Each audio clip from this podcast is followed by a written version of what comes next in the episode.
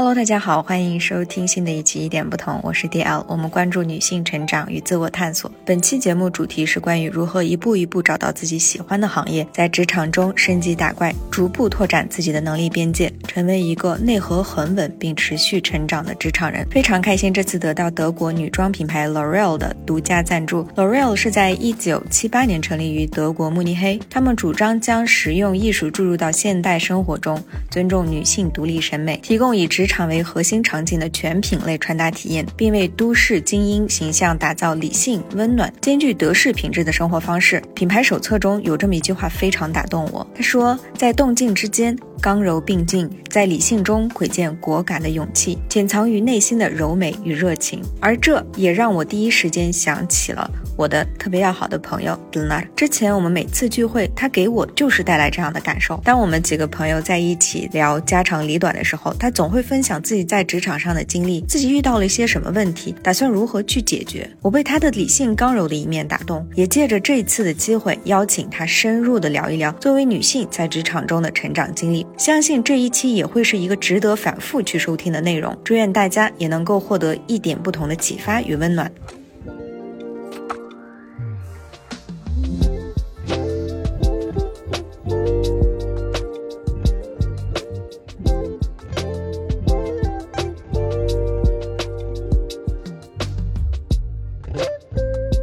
所以先邀请杜娜跟大家打声招呼。Hello，杜娜，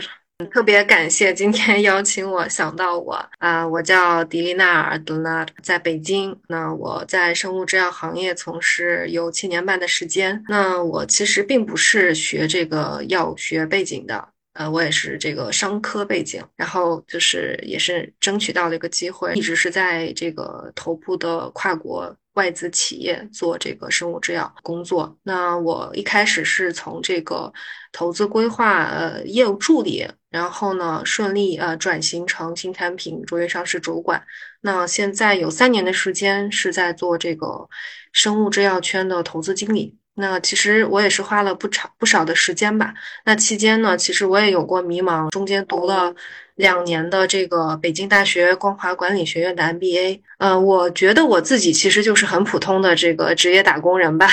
没有什么特别多的，因为大家就是我这个同事 peer，大家都特别优秀，所以我觉得自己其实其实就是一个小透明。但是我觉得自己唯一一个比较比别人多的一个点，就是我很早就开始探索，就是自己想要什么，包括在大学研究生，我。尝试过非常多的工作类型，一直直到我找到了我自己内心的热爱吧。所以从毕业开始到现在，其实我一直在做自己很喜欢的工作，啊，所以这个可能今天会讲的更多一些。就是我发现啊，就是当我们在自己的圈子生活很久的时候，就是看不到自己身上的 亮光。我今天要好好的谢谢谢谢你马屁，因为确确实实是这样。比是比如说很多的女孩子在听我们的这个播客节目的时候，她也会。说很多的嘉宾姐姐就说都好优秀，好优秀。但是呢，每次我我跟其他的嘉宾去聊天的时候，他说嗯，其实我挺一般的，挺普通的。但其实不一样。但是归根到底，我们是想去分享一下，就是等到在这个职场成长过程当中，有非常多的可以让我们嗯其他的普通的女孩子一起去借鉴的一些点。我觉得这一期内容相信可以给大家一点不同的启发和温暖。那么我们切入到正题啊，就是。其实你刚才说了这一系列的内容啊，嗯，所以我想问一下你，就是你小的时候，你有想象过未来会成为什么样的人呢？那个时候你的梦想是什么？嗯，其实我是家里的老大，在这个就表妹，我有好多表妹表弟都是长孙嘛，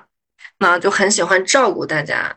呃，我也是一个特别棒的 multitask 这个人。我小时候大概初中的时候就已经想明白，其实我因为学习成绩比较好。我也特别喜欢照顾大家，特别喜欢成为大姐大这种，也是这种班长啊、学委啊，所以我觉得当医生非常适合我。我喜欢就是成为身边有用的人、有价值的人，帮助别人，然后呢，成为社会有有用的人。我希望我自己未来在赚钱的同时，我在做真正有意义的事儿。嗯，这可能就是我最初的梦想。嗯，所以我再回过头来，我自己现在从事的行业，其实跟我这种性格，你要坚持不懈，一直在学习，而且你要有很强的学习能力。第三个就是你要有非常大的这个强大的内心，然后你也要去有这种奉献精神。嗯，要非常理性，因为你压力会很大。我觉得跟我最初的这个目标还是挺匹配匹配的吧。嗯，像我觉得就是我们以前就是家长会跟我们讲这个医生这个职业的时候，总会强调他的这个多金的这一面啊。但其实，嗯，某一些特定的要求一些技能，还有包括它的更新速度很快的这些的职业，它是需要你终身学习的。其实说到你的小时候的这些梦想，我记得你之前就是我们闲聊的时候，你给我分享过，你妈妈在你小的时候，你就特别的欣赏她，因为她也是一个非常专业的这个职场女性。你觉得就是她对你自己的这个个人素养这方面有了哪些影响？呃，不仅仅是非常欣赏我妈妈，也特别欣赏我爸爸。我觉得他们俩在我的人生当中扮演的角色很重要。那呃，首先呢，我妈确实是个女强人，她。呃，其实，在也是一个在也也跟这个卫生系统相关吧，也是个小领导干部，而且他其实这个升职的也非常快。但是我没从来没有觉得我妈是一个很强势的人，因为她的性格是很包容的，情绪非常的稳定。她既能够兼顾到家庭，也能够就是照顾到她这个同事、她的下属，工作也干得非常好。那我觉得她的最大的亮点应该就是。作为一个女人，她特别爱自己，她特别喜欢这个穿着，她特别注重女性你你女性的形象。第二个就是非常干练，很果果敢，呃，执行力非常强。所以我觉得在家庭，她是扮演着非常好的一个女性的角色的。所以我从小其实很很欣赏我妈妈，也是希望能够未来成为像我妈妈这样的一个女人。嗯，所以这个其实在我后续包括像。呃，工作过程当中，我遇到任何的问题，可能不一定是工作层面的，有可能是沟通层面的。呃，跟你的同事、跟你的上级，嗯，遇到一些哪些沟通障碍，嗯，他都会帮到我，他会启发我，不一定是帮到我，但是更多的是启发我去内向内去思考，然后怎么去解决这些沟通障碍吧。对，嗯，你能不能？举一个简单的小故事，可以跟大家分享一下。小故事的话呢，其实 我想想哈，其实有一我在就是刚进入，因为我第一家公司是在辉瑞，当时呢，因为我在这个团队里面的资历是最浅的，我是九零后，然后呢，我们团队的人都是比我大个就是七八岁，甚至二十岁这种。我刚从一个业务助理要升职到这个。呃，主管的时候，这个阶段的时候，其实我特别想要这些机会的。那 somehow 我可能没有办法去主动去说我的我我的一些心愿。那么。我妈妈呢，其实她他也看到我非常想争取这个机会。我每次回家，我都说我特别想做这个项目，为什么就不给我呢？因为我发现团队里面这些呃姐姐们，其实大家都没有精力去做这个项目，但这个确实是一个很好的机会。我妈说：“哎，你既然已经有想法了，为什么就不主动去跟领导去沟通？”那我就说我就是我不敢。因为我的领导，大领导是美国的派过来的纽约总部派过来的大领导，我老板也是非常资历非常深的，他们每天都在开会。我觉得我自己可能没有办法去申请到，我对自己不是很很有信心。我妈妈就鼓励我说：“你有没有一些机会可以把自己的一些优势呈现出来？然后呈现出来之后，你再去跟领导提你想要什么？因为首先，呃，别人不会给你免费给你一个呃机会的。”除非是他们看到了你身上的闪光点，所以呢，我从我妈这一句话当中，我学到了第一个，就是在职场上第一个呃技能，就是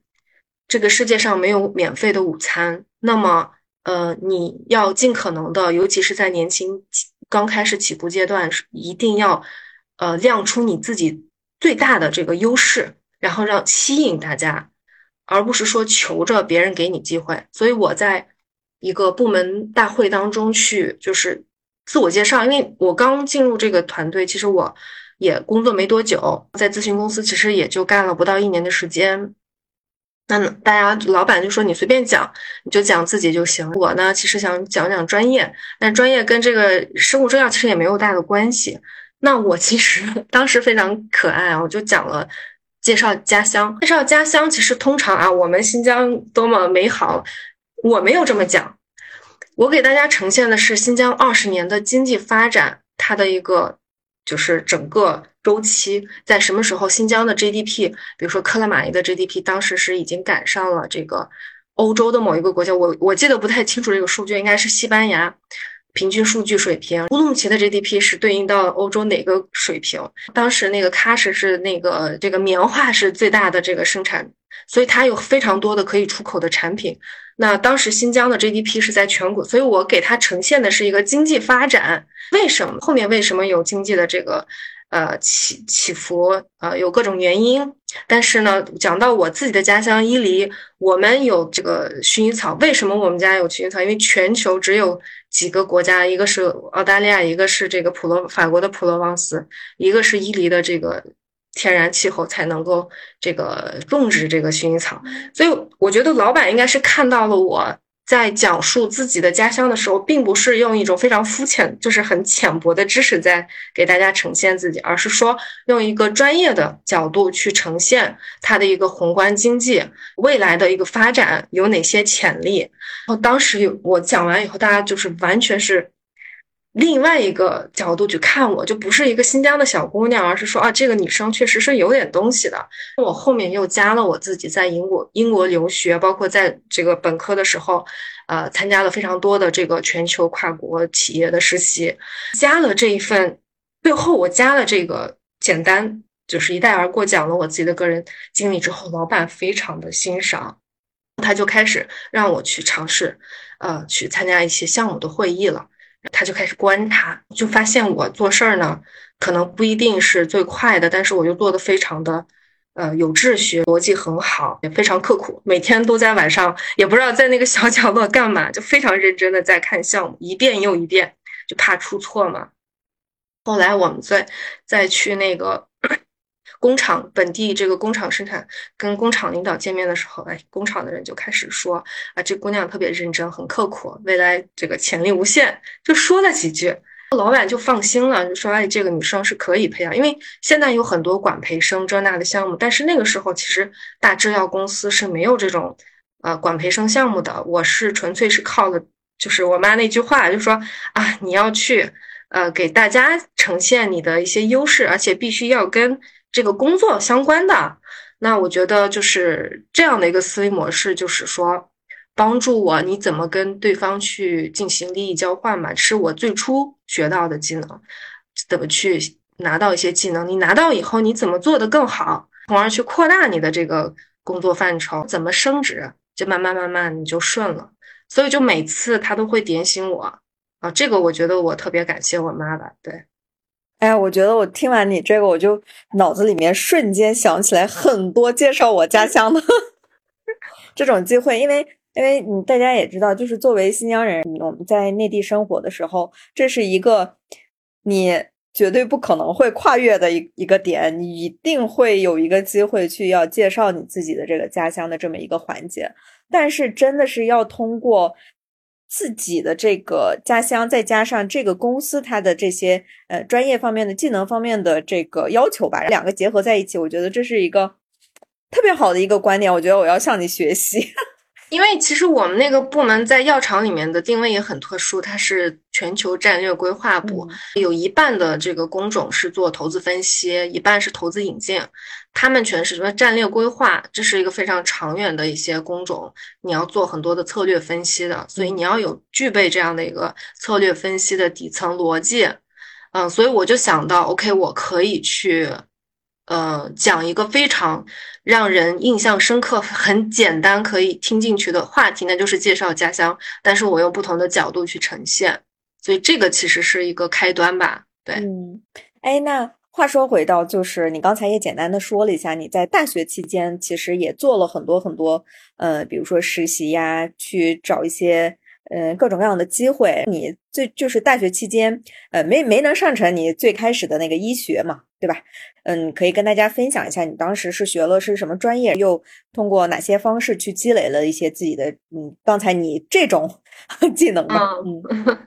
我其实觉得我大学刚入学，哦，我的那个说一下，我大学，我大学是中国对外经济贸易大学公共管理学院涉外劳动经济管理。然后修经济学，然后呢，研究生是学人力资源，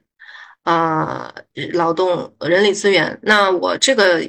整个专业背景其实跟制药没什么太大的关系啊，这么听起来。但是我可以慢慢讲，我最终是怎么走到这一步的。那首先就是我其实确实是从小有这个当医生的梦想。那但是我进入到这个财经类院校之后，就是另一番风景了，因为这个跟你的这个梦想其实没有太大的关联度。而且我看了一下，我们大部分这个毕业生都是去投资银行啊，然后快销这种外企啊，包括像这种。或者是去出国留学，啊，在这个国外留下来的挺多的，就是很少会选择去药厂。我觉得我应该是个例，个例。嗯，那我觉得我在大学和研究生最大的收获是什么？我觉得最大的收获就是我很早就开始探索我自己。那既然我不能当医生，或者是当这个相关的这个专业领域的话，那我能做什么？那一开始我也是非常懵逼的，前半年应该是。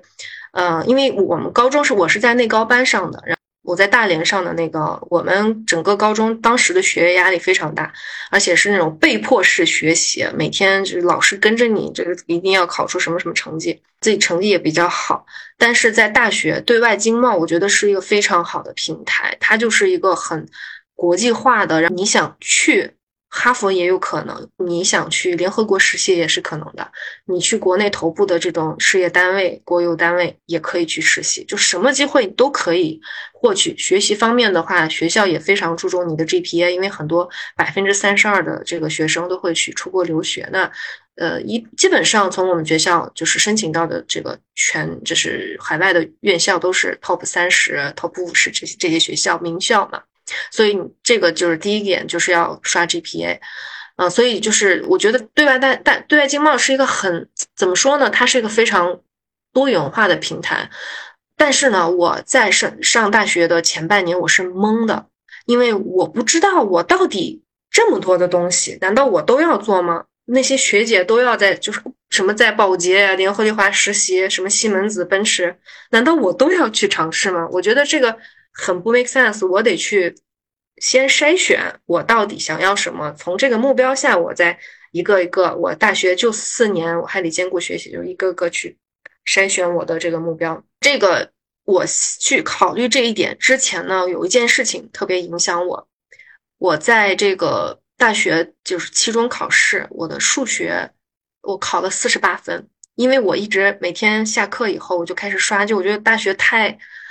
太爽了！我觉得财经类学校其实也就听一听课啊，你就考试考通过了就行了。没想到我考了四十八分，然后呢，我那个老师呢，因为我没有主动抢课，对外基本上都是抢课，你知道吗？抢教授的课，而不是给你直接安排。我们那一班呢，一百二十个学生，大班，成绩出来以后，老师拿到我的成绩单，就念我的全名迪丽娜尔·莱尔旦，瞬间安静，因为就特别长的名字。他就默默地走到我跟前，大声地说：“你不要以为你是少数民族，你就有考，就是你就能考这样的分数。你对得起你的家乡、你的父母亲吗？你以后根本就拿这个成绩，你是没有办法，你回去也找不到工作。你不要觉得你你你在这个大学就是你的这个终点了，这是起点。”因为我从小学习特别好，我从来没经历过类似老师这么大的冲击，因为这么多人，大学你又非常懵懂，对吧？你也想谈恋爱，就这个这个特别尴尬。我那天晚上我又睡不着，我又接到了我闺蜜的电话，闺蜜亲自去学院看了一下我们的成绩，就是总成绩、期中成绩，所有科目的。我们学院应该大概将近两百人吧，我应该是倒数。我朋友就说，呃。迪丽，我的成绩其实比你更差，但是我看到你的成绩的时候呢，我特别伤心。我比你，我比你还要伤心，应该是。他说为啥？我说为啥？说你那高班过来，你学习一直，因为我跟他是初中一个学校，说成绩一直很好，你又那么优秀，你为什么考这么烂的成绩？你到底大学想怎么样？你能不能振作起来？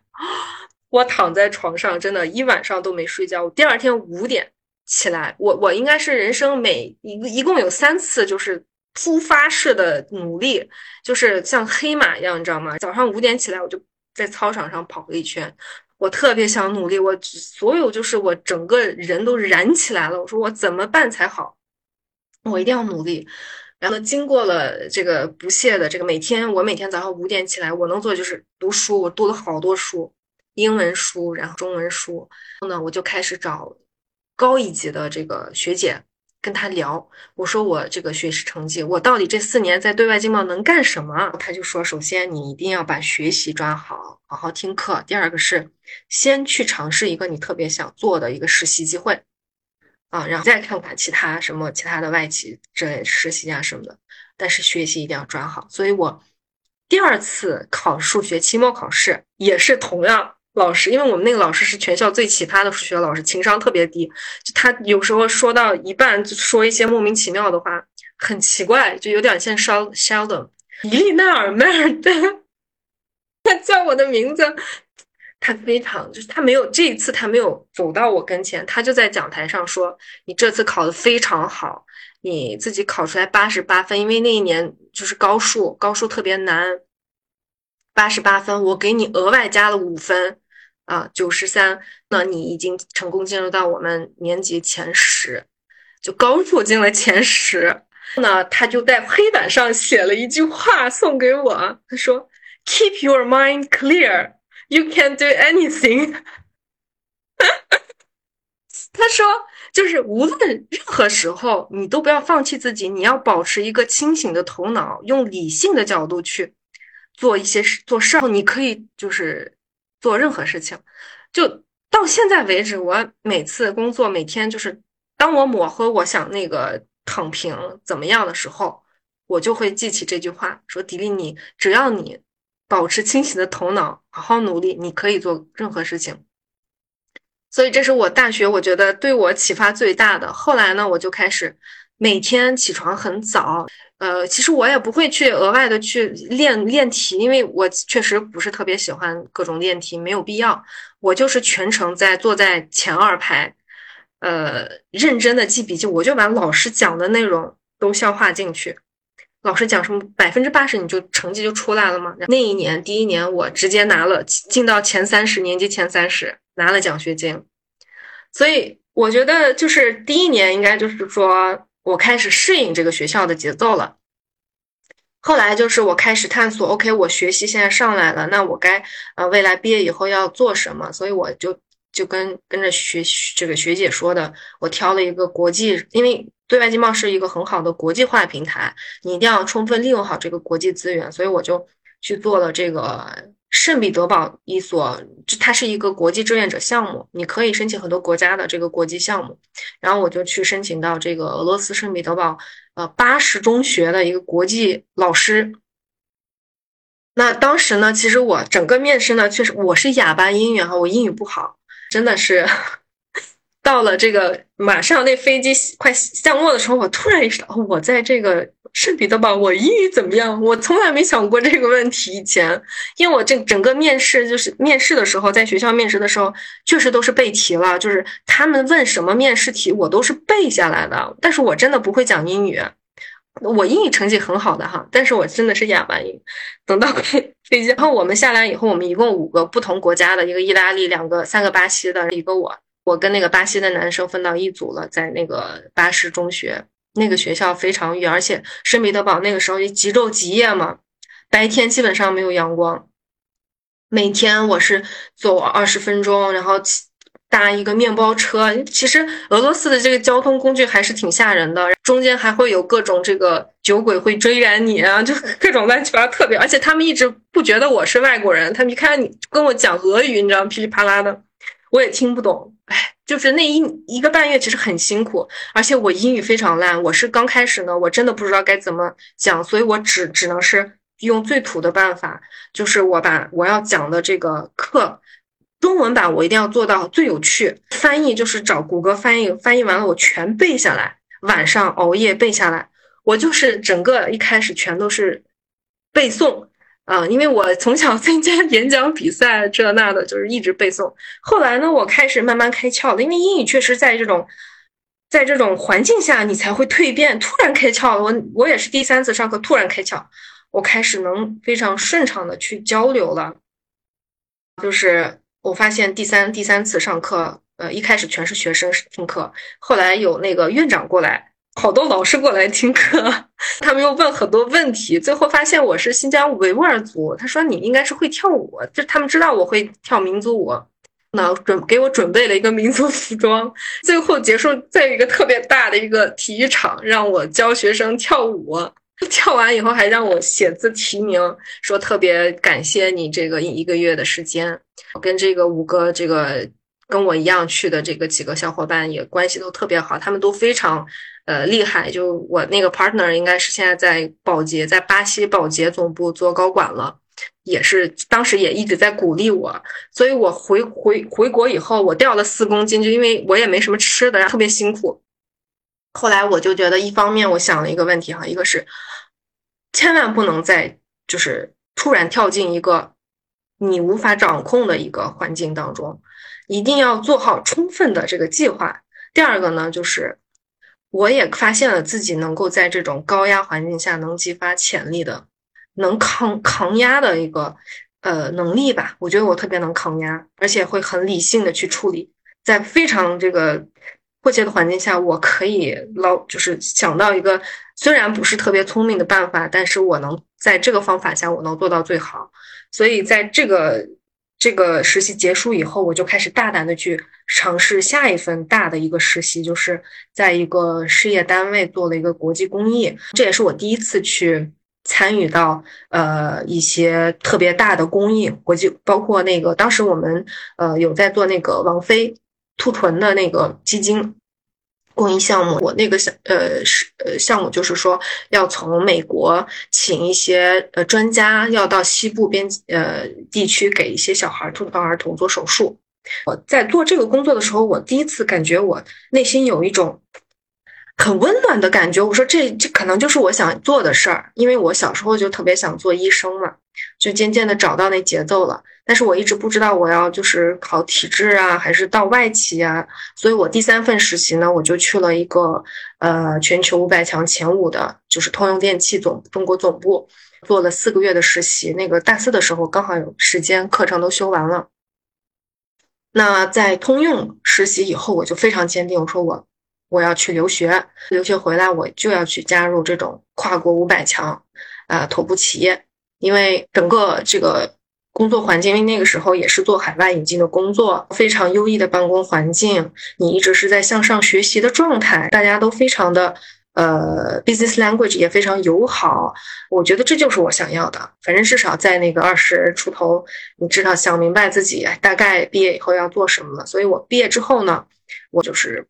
一定要找这个方向，就那个时候就想明白了。嗯嗯，我刚听完你说的这些，我就发现，其实就是我们心里面可能会有一个某某一些渴望，但是这些渴望肯定是当我们就是进入到某个环境去看到一些东西的时候，它就会被触发，有点像你的基因，它是隐形的，对吧？它没有在一个关键的这个环境里面启动起来，那你可能永远都不知道你有这个基因。嗯，就像你我们小的时候可能知道职业就那么几种，就是我们父母的职业，我们见到的那几个职业。那我们在这个有限的环境里面，我们就会觉得，哎，这个职业更好一点，我们就会呃往前冲。但是还好，你就算是在这个第一年，呃，上了一个你并不喜欢的一个专业专业，包括其实你刚才跟我说的这个专业，其实很多的其他的呃朋友也跟我说过，就是说，嗯，这些专业有点像，他会学的很广。就是并不专，大家都会对对自己的专业没有那么自信，就会觉得，嗯，这个学这个经济学或者学这些公共管理好像没啥用，总会认为某些特定的专业才含金量高，未来的前途更广，所以就是。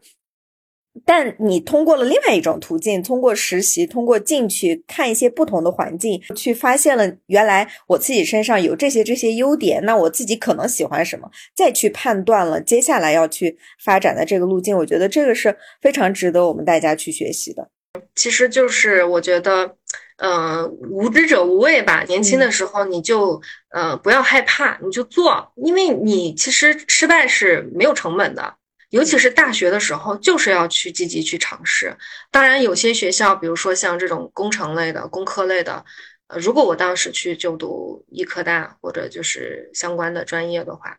有可能就不太会有这么多精彩的经历。嗯所以我现在也会跟我妈我爸抱怨说我你们就是不让我读医科大，你看我最后还是回到生物制药药圈了，对吧？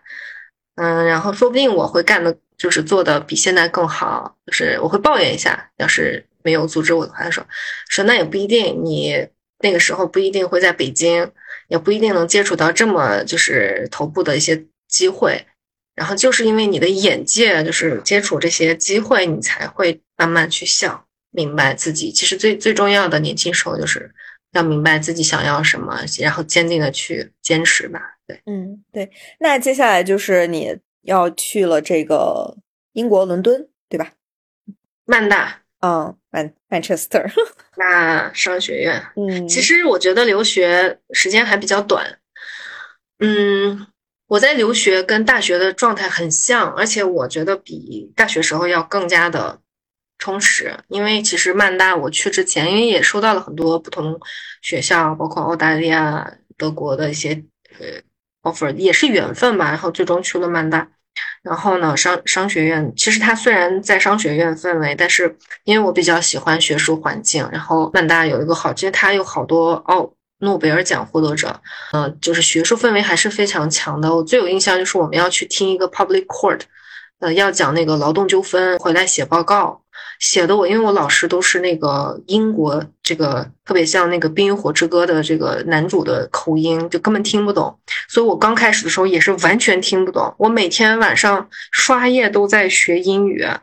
就是其实我觉得我大学时候已经在英英语有所突破了，但没想到到了这个纯英语，包括我的专业其实是偏文科的，你要写非常好的这个论文，所以你还是英语还要提升，所以那个时候又有了一个进步吧。那就是曼大也是在商商学院，我也是呃去参加一些。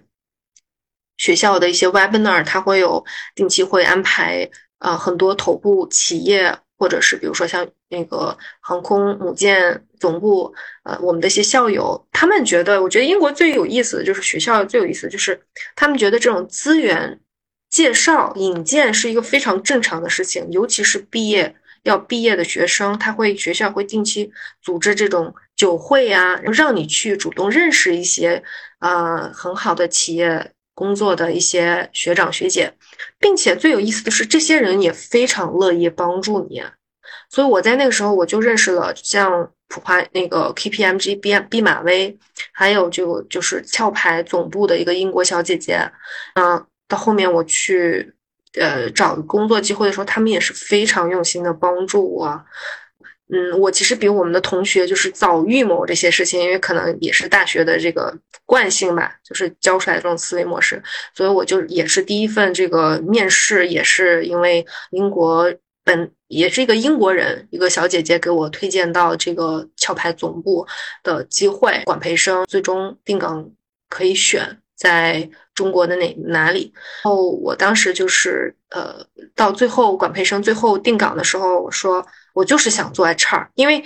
我就有点轴，可能也是我最后选择我现在这个行业。我就我学了这个 HR，我好不容易毕业，我为什么要选别的岗位？那我就要做 HR。这个 HR 姐姐也是用心，很委婉的跟我说，说那个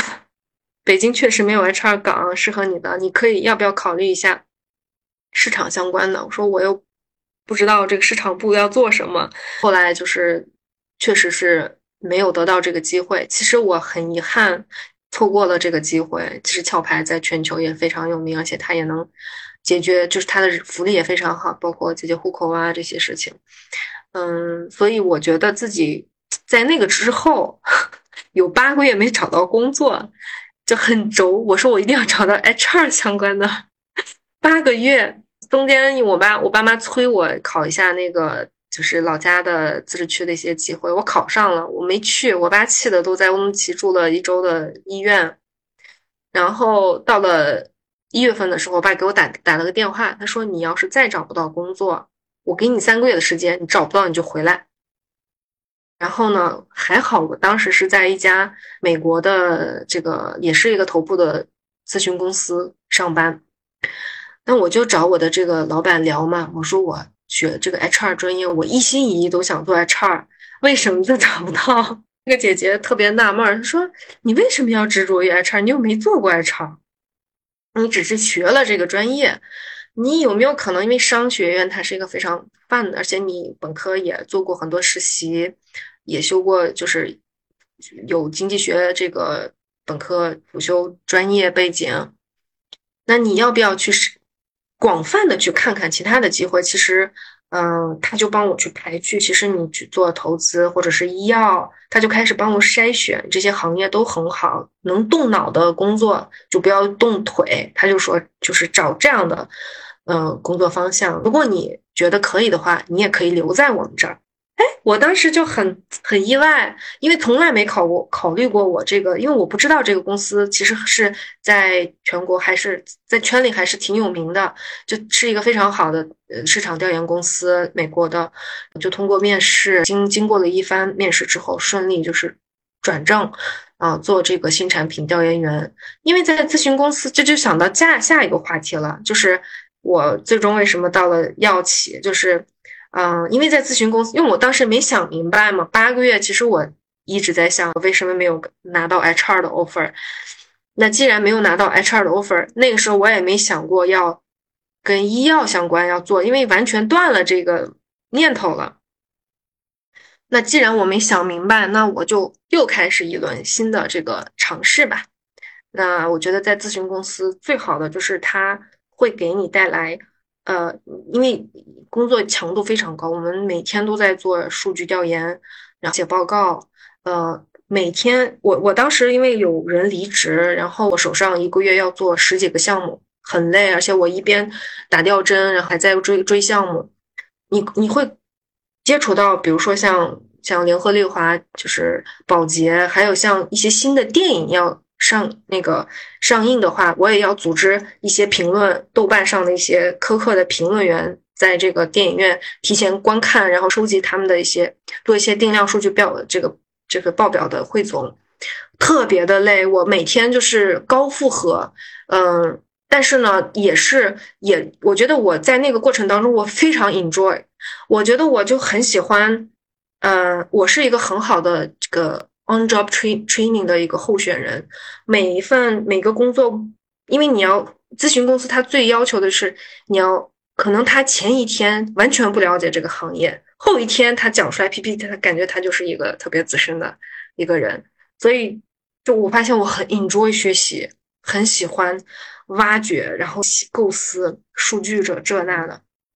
只等到我接触了这个某一个德国头部的。外资的一个制药的一个呃一个项目，要做一个市场调研，后面又又接触了辉瑞的那个市场调研之后啊，我觉得我又有一个第三次心动的一个过程。就我大学时候有一次做那个公益项目的时候，还有当老师的时候，就第三次就是这个。哎，我就发现，就是我比如说我去做联合利华的或者宝洁、光明，就都是一些具体的产品，牛奶呀、冰激凌啊。哎，过几天你会看到这个，过过几个月你会看到地铁站上面都是你做过的一些产品的海报，还还是挺挺挺开心的。但是等到那个我跟药做药的市场调研的时候，我就发现完全不是一个一个格局。就是你在非常严谨的在做设计问卷，这个药每一个适应症它的副作用你要让患者说出来，有几个适应症，呃，几个副作用 AE 你要汇报。你是在真正去制造一个对人生命有价值的一个产品，而非只是一个呃辅助类的产品。所以我在这个过程当中突然觉得这个特别有价值，而且我在这个药跟药企的人接触的时候，我都觉得大家的特别的稳定、稳重呢。他们这个职业素养非常高，而且他们不快不着急，因为其实快销它是节奏非常快的。我觉得药企它就是普遍是比较慢节奏。比较有一个秩序感，做事情非常严谨。我觉得这个可能是我接下来从咨询公司跳到甲方的一个方向，所以就有了下一个故事了。所以我在每次的抉择，我觉得大致就是有一句话可能会特别戳中你，或者有一个人影响对你影响很大，或者是一个机会打动到你内心，就是你跟着你的心走，嗯，这个这就对了，嗯，就是这样。嗯，那我觉得这个还是非常神奇的体验，所以我想追加几个小问题啊，就比如说你刚才说所说的，你有八个月没有找到工作，你当时自己没有着急吗？我觉得到最后是你爸在那里 急的不行，要跳脚了，然后。因为我要求太高了，其实中间有很多嗯头部企业，我要么就是看不上人家给我的薪酬，嗯，要么就是嗯。他管培生，他要在全球呃全国的这些什么青青岛工厂是工作一个月，我就觉得好辛苦啊。后来发现这些都是很好的机会。其实我嗯，包括像 HR，就是一开始都是呃很多 HR 的机会，薪资非常低，我觉得我肯定吃不饱。就这这点工作工资，我是在北京是吃不饱的。嗯，我一直挑三拣四，因为有了壳牌这一次的。就是面试，我突然有了信心，觉得自己还不错啊。后来发现，其实这个乌泱乌泱的人才还是挺多的。等到那个，嗯，留在我那个咨询公司的的过程当中，其实我也是听从我当时的老板说，你可以去更广泛的去，就是接触机会。那个时候就有点晚了，比如说像去四大，嗯，或者是一些投资银行，嗯，那个时候我去投递简历，其实我。笔试过完以后，面试就被刷下来了，因为他的这种面试强度很高，投行的包括四大，其实我就试了一个，后面就没试了。嗯，所以我就开始慢慢就没有那些浮躁的这种骄傲感了，我反反而觉得，呃，我要开始去嗯好好想，这也是自省的过程。嗯，但确实这个八个月没有找到工作，但我一直是实习期嘛，在北京也。自己在供供养自己吧，也很辛苦，因为我 当时住在北京北四五环，租了一个小房间，跟几个人合租。哎，其实我我不觉得那时候挺特别辛苦，但是现在就觉得挺心疼自己的。我每一次包括在那个圣彼得堡也好辛苦，但我就觉得那个时候我就乐在其中。我在北京找工作呢，我要找到就是多么牛逼的工作，怎么怎么样。但 我觉得每个人都会有那么一个小的阶段，我觉得大家一定要好好珍惜。你一说，我就想到我刚开始，我我是在乌鲁木齐找工作的时候，也是我跟我朋友合租，要挤那个嗯，就是公交车。但是我每天都感觉我好幸福，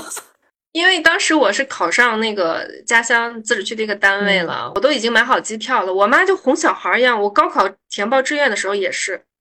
嗯，我本来想报考临床心理、临临床心理学，还有生物化、生化。我妈就说，就一个是你要学心理学的话，你回来在家这边就是当那个幼儿园老师，因为心理辅导嘛。生物化学你会掉头发，呃，那个 当医生的话，你根本兼顾不了家庭，你每天非常辛苦。就是最终我是放弃了，就是报考这个专业的一个心愿了。但是这次。我考上了这个单位之后，我妈还是在忽悠我说：“哎呀，北京你随时都能回去，你先回来，在这边工作，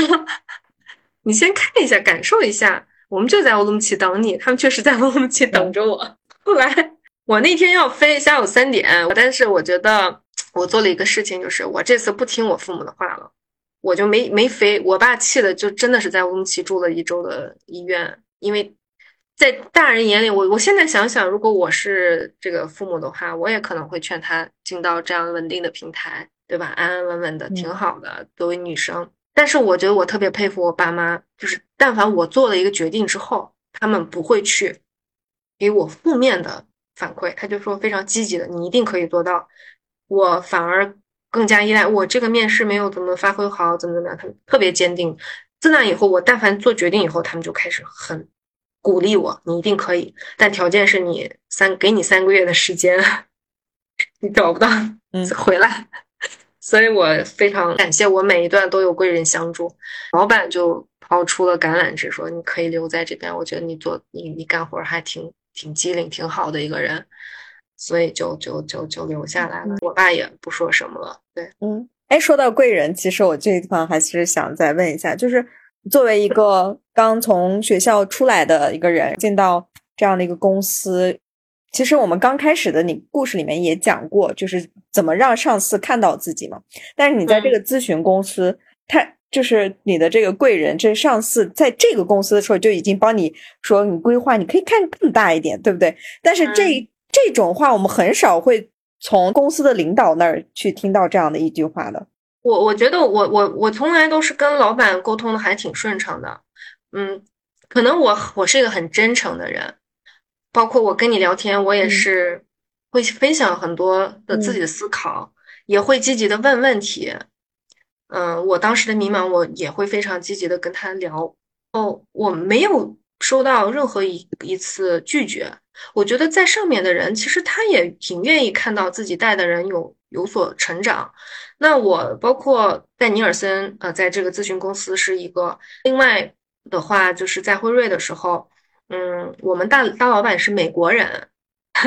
这个老我这个老板跟我之间其实我们完全聊不上，因为我太 junior 了。他就是一米八七大高个儿美国人，就是你能想到他，他就经常我说我特别想我我会经常跟他聊天，比如说给他送一些，我会家乡带一些吃的。我说我特别想那个时候其实我就是很天真，我会去积极去跟这种比我更高的领导去积极沟通。说一些我自己很天真的想法，比如说我特别想在辉瑞好好发展，但我不知道怎么做，我也没有信心，因为我不是这个专业背景的。他就说，他就会很自我嘲讽你。你看，我是美国大西部农场主的女儿，我们家好几个孩子，我的弟弟妹妹至今都不知道我在做什么，他们只知道我在纽约这个特别有名的企业当领导，在纽约买了房，然后。他是一个非常 big heart，就会让我想到 Taylor Swift 吧。嗯，所以我现在就一直从那个时候，我一直喜欢 Taylor Swift，喜欢了好多好多年。非常是一个很很有热心、很大、非常热情，而且他跟我说的，跟我大学老师说的一样，你可以做任何事情，只要你想做。所以其实，在很多次的交流，包括我去。呈现我的家乡的那个 P P P T，其实我跟这我们部门的人资历都很深，他们可能在行业里面干了十几年。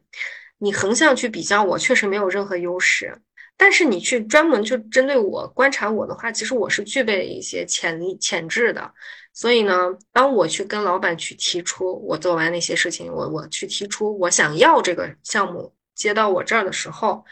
我老板跟这个美国老板是。达成共识，说，嗯，我们可以给他一次机会。哦，我觉得这个过程当中，你会利用你的技能，你你也可以展现你的软实力。你经常要跟老板沟通，其实这些权威也挺愿意跟你交流的，甚至包括当时还给我找对象，给我参让我参加。就我觉得，嗯，没有必要跟就是权威产生。年轻的时候啊，小的时候，你不要想太多。嗯，我觉得就是有一个就是非常真诚的心，然后表达你想要的一些事情，嗯，并且展现出你的特定的实力，其实他们就会愿意去跟你交流。对，嗯，你说到这个，我就会想到，我每次看到领导，我都会那样子肉着走，因为我们现在这个年龄已经不是了，我们得特别对吧？要城府要深一点儿。真的还是不一样，所以姑娘们学起来吧。哎，那就说到，就是你其实是在咨询公司干了一年多，然后看到了惠瑞，就是怦然心动的那种感觉。我想做一个，就 something big，更多，就是更能帮助到其他人，就是实实在在，比如说大家用了这个药，然后确确实实改善到了他的自己的个人的生活，这个人的身体。所以你就是，呃，一直在观察，就是辉瑞的这个公司的。职业没有，我对辉瑞完全没有一不知道这是什么公司，我真的不了解辉瑞是个什么公司，我也不知道这些，我只是想做我这个行业，我的最大的这个吸引点就是我想做医药行业，嗯，但是呢，就是说我没有明确的公司，反正是个外企就行了，呃，跨国企业五百强就可以了。那等我入职当天，我发了个朋友圈啊，没想到很多要去我这个名校像。北大的一些朋友，他们都说哇，你在辉瑞啊，就好厉害啊！我说啊，这是什么公司？我不知道，就是我只是冲着我想做这个事情来的，所以我其实挺天真的。那个时候，无知者无畏嘛。嗯嗯，但是我想说一个点，就是也可能会对女性有所启发，就是一定要嗯建立好在职业圈的一个人脉。嗯，我从来每次的转型都是靠这种熟悉的人去借力的。就是那次也是，比如说那个机会，其实很很多人都在面试，为什么就能给到我？是因为里面我有认识的朋友，我就说我特别想做医药行业，能不能给我一次机会？你把我的简历递给 HR，我就递给 HR 了。然后 HR 姐姐给我打电话的时候，我也是就表现了我自己非常大的这个意愿度。他聊聊完以后，其实我现在想起来，我真的太天真了，因为那个岗位。你需要五年的工作经验。我当时应聘的是产品经理岗位。你在药圈产品经理，起码要做个三五年销售或者市场相关的工作，你才能当，因为他已经是中层了。没想到我就直接应聘产品经理，我也是够傻的。我也，我也，我当时就是很自信，我说我在咨询公司。然后那个姐姐笑了一下，面试的时候笑了笑，说：“姑娘，你比较年轻哈，啊，我推荐你去这个全，你你比较善适合在偏向 global 做 global 项目的一些工作。所以呢，你看我从来就是不是直接投递的，我觉得直接投递，可能你的简历就会石沉大海。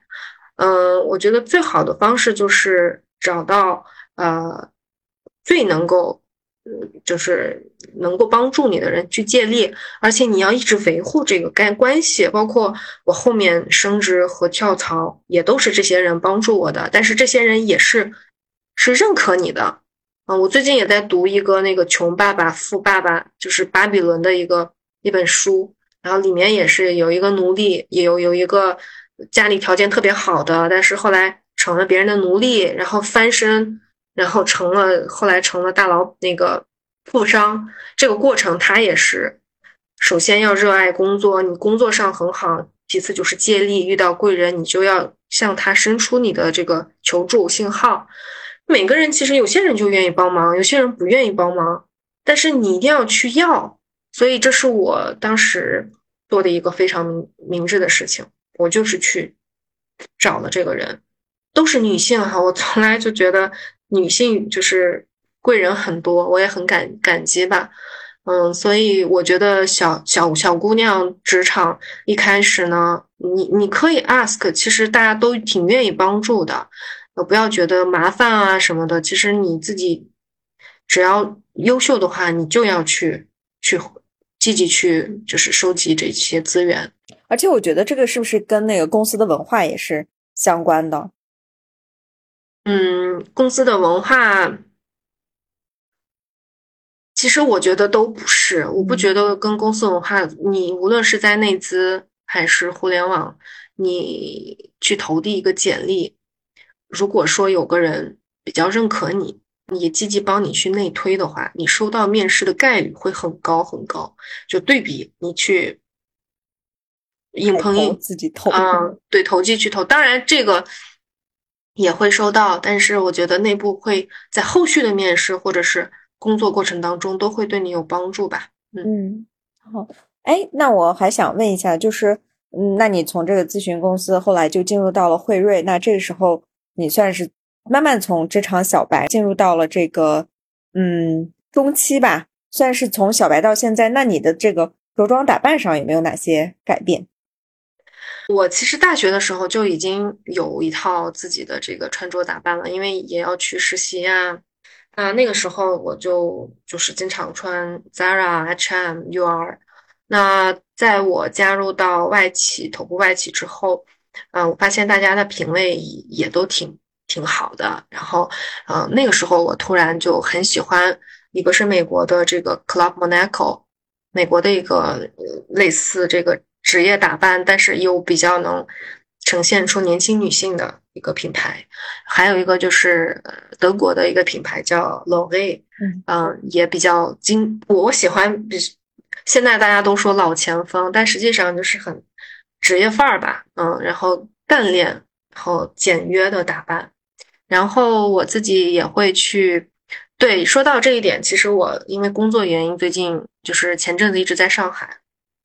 然后我就发现上海的姑娘特别有特色，在这个着装打扮，她们呢其实也不是说就是追求品牌，而是说她们有自己一套被体就是设计。那我包括她的这个首饰啊，我在上海真的是提高了我很很多这个时尚品味吧。那我现在比如说去，我不会特别关注的去关注一些品牌，比如说我很喜欢 Ralph Lauren，那我就拍下来它的设设计，每每年它都会有一个办展嘛，这个走秀，我就拍几个照片，我大概去去在淘宝上找类似的搭配，而且我是一套一套买，我从来不单买，我觉得单买太，因为我没有时间去，呃，去那个挑来挑去大早，那我就是一套一套。包括首饰，我都是一套一套的成套买，嗯，包括那个裸卫的那个也是，嗯，冬季的品牌，我觉得都挺好的，嗯嗯。哎，说到这个，其实我就想到我以前小的时候，我妈跟我说过一件一个事情，就是我妈妈她的之前是在一个驾校里面当校长，然后嗯，因为嗯，在过去嘛，嗯，我们家又有两个孩子。可能大家都会省吃俭用呀，各种让我们上汉语学校，可能是花费又会更高。总而言之，我妈是非常勤俭持家的这样的一个女性。但是，她就跟我说，她在当驾校校长的时候，有一次，嗯，有一个外面一个人要来跟校长，需要跟这个学校的校长要去洽谈一件生意。那这个时候呢，那这个呃值班人员呢就说，哦，校校长在呢，就。把他引荐到我妈妈这儿，那个人呢，就是看了一眼我妈妈，然后就说：“哎，我我是想要另外一个校长，不是这个，你知道吗？就就这种。”然后我妈当时就特别的受挫。然后回来以后，我妈就说：“你看我为家里这么省吃俭用，衣服都尽挑便宜的买，然后又照顾两个孩子，就算工作那么努力，但是也没有一个校长的样子。”从那以后呢，他就慢慢开始就说。我不那么不用那么经常的去买衣服，但是要买一定要买就是自己能力范围之内的最好的。然后他就我现在自己要出去买衣服的话，他就说抱歉不了，就是那种随便的那里挑一个这里挑一个的这种的你就不要拿，因为我发现其实我现在有嗯四岁小孩嘛，那他每年他的。身高都会变，那我今年给他买的，可能明年他就穿不了了。但是我发现，作为成年人，我们的体型一般情况下就定型了。那你买了，呃，一个你自己很喜欢的，嗯，价值是就是比较中等，也适合你的职场呀，或者是一些重要场合去穿的衣服的话，那就你简直你后面的几年都可以反复的去用，包括你刚才所说的搭配的，我也会每天就是会。就是拍照嘛，拍照我今天穿了什么，这样的话呢，我第二年的到的冬天我就能知道，哎，我那个时候穿了这个衣服，我不会就是站到我的这个衣柜面前就是发呆，然后 在想我这个衣服要跟哪一个配，所以我觉得按成套的去买就是特别好的。包括那可能我们会面临一些 presentation，做一些演讲呀，或者是一些重要的场合去展示自己的专业那一面的时候，大家可能刚开始第一眼去看到的呢是我们的。外在表象，那在这个过程当中，慢慢才会了解到我们，所以能入那么两一到嗯，就是两到三个这个西装或者是裙装，那你可能后面的很多事情你都不用去费脑子了。就比如说，其实我们刚才也说到这个 LOE 这个品牌，我之前就是买了，都差不多有三年吧，可能每年的这个嗯重要的场合还还会再穿出来，所以这其实也就是说，我们买东西要理智，要克制。但是是要买一个属于自己的这个职场的战衣吧？你上台演讲呀，不需要去前一天去慌张的去做一些事情。我很久以前我还问我的闺蜜借过衣服，你知道吗？但是我们的闺蜜可能就是身形跟我们不一样，所以就是因为我肩比较窄，我穿她的那个西装的时候就感觉 套了一个 另外一个特别大的东西，就感觉特别没有气场。所以，可能大家如果是在职场里面有那么一两个非常职业的这样的战衣或者衣服，真的就是特别的好。大家也可以此刻去浏览一下，就是我们这次的品牌 LOVE 的这个淘宝旗舰店，它的设计呢非常的简单，有个性的这个女性的服饰。如果心动了，可以到线下店一定要去试一下。这样的话呢，你就可以。知道哦，自己的身形可以穿哪一种，然后我再分享一个我的。我每次买回来特别好的衣服的时候，我都会在我的衣橱里面去筛选掉我好久没有穿过的衣服。这样的话，让我的衣橱永远就是慢慢就是只留下我自己最喜欢的，把以前我可能觉得哎呀还行的那些衣服慢慢就给淘汰掉。所以可能就是。在这种筛选的过程当中，我们也会逐渐的去成长，然后有一个属于自己的职场的一个形象。那说到我们这个形象的话，那你在这个职场的过程当中，你刚才所说了，就是你可能比较真诚的，嗯，会跟自己的就是贵人或者是领导特别开诚布公的去聊。那你会跟你的 peers，就是同职之间，你的接人待物上又有了一些什么样的变化呢？嗯，我其实比较。嗯，相信就是说你在职业 peers 层面其实很少会遇到朋友，嗯，所以尽量是在跟 peers 之间要保持一个比较专业的一个关系，嗯，因为有时候你们可能发展到某一个程度，呃，或许会成为彼此的贵人，也可能会成为彼此的竞争对手，嗯，我觉得我自始至终都是秉承一个非常有边界感的一个关系跟同事。嗯，但是呢，一定要呃合作的时候，因为他们呃，毕竟你们都是一个打工人，那大家都是打工人，那在关键的一些项目合作当中，你要呈现的是你的专业的状态，包括你的这种呃平时，因为你除了工作之外，你们可能有时候也会去做一些团建啊，对吧？呃，你要就是尽量维护好你自己稳定的一个对外的形象，嗯，你的性格。呃，比如说在跳槽的时候，说不定就是这个同事帮到你了，或者是，比如说你我，比如说我现在做投资经理啊，引进经理，嗯，我需要做很多的竞品分析，啊，我要去看很多海内外的一些厂家他研发的产品的一些临床数据对比，或者一些市场的一些呃情况。那有些信息其实你没有办法在公开渠道去查阅的，那这个时候可能是你某一个同事他知道。那他也愿意跟你说，那你大概知道，你能盘清楚这个产品的潜力，你大概心里知道，你也不用写，所以这些都是在，呃，怎么说呢？这个很难说说出说清楚，但是你尽量不要，一个是不要找就是同事吐槽，我这个是最忌讳的吧。第二个就是说，你除了比如说需要一些帮助的时候，你除了帮助之外，还是要留一些心的，嗯，你不要觉得。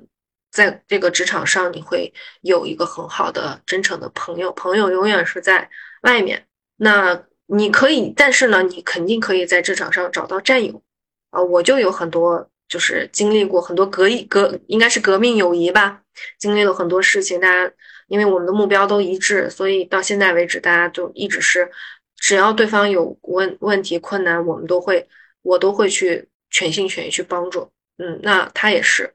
嗯，所以我觉得这个同事关系还是非常微妙的。当然，你跟也不是说跟老板什么都能说啊。当然，尤其是像我们这个级别的，我们就其实是一个往上走的一个阶段了。那你最关键就是怎么管理上司，上司对你的期待已经不是你刚毕业的学生，更多的是你你就是要产出，对吧？你要 deliver 东西的。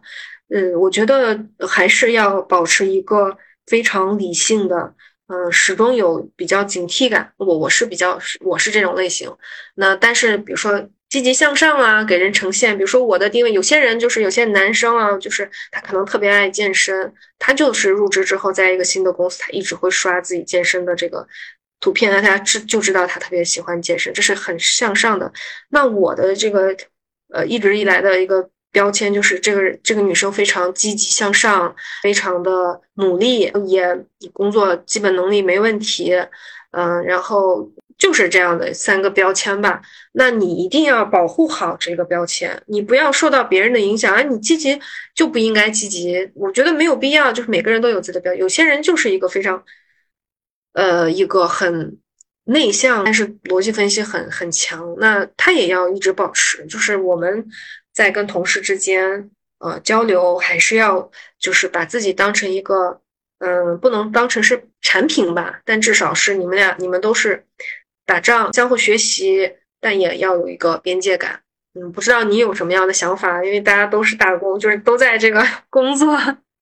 是是，我觉得最重要的一点就是真诚吧。我跟他是。很真实，他问什么我会答什么。嗯，我也有问题，我会直接去问，这是一个。另外一个呢，我就觉得其实我特别喜欢你刚才说的，不要吐槽。嗯，以前我可能不知道，就是刚刚入职场的时候，我们就会吐槽我们的领导这样那样的。后来我发现，就是你这样吐槽，你不知道这个话会传传传会传到哪样，或者是这件事情会变成什么样子。所以我觉得，就是你尽量你想吐槽，找一个不在你这个公司的人，